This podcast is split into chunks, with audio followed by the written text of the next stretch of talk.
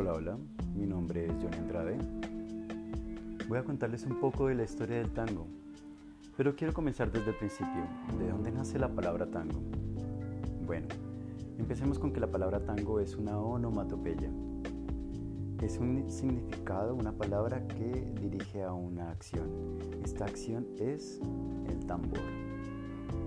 Afrodescendientes que utilizaban normalmente el tambor y que lo utilizan ahora obviamente, en ese tiempo no le decían tambor, le decían tango, con el acento en la O, tango.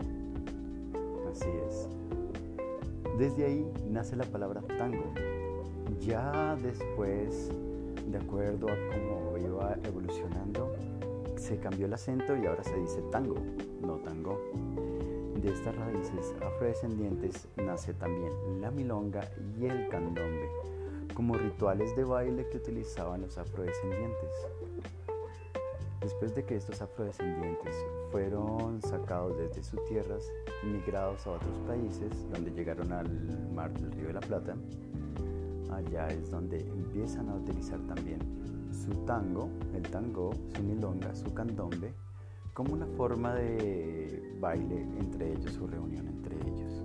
Poco a poco va evolucionando para que se convierta en lo que ahora conocemos como el tango. Y bueno, esto es un poco de la historia de lo que es el tango, pero comenzando desde la palabra tango. ¿Qué es el tango? ¿Cómo conocemos esta palabra y cuál es su raíz?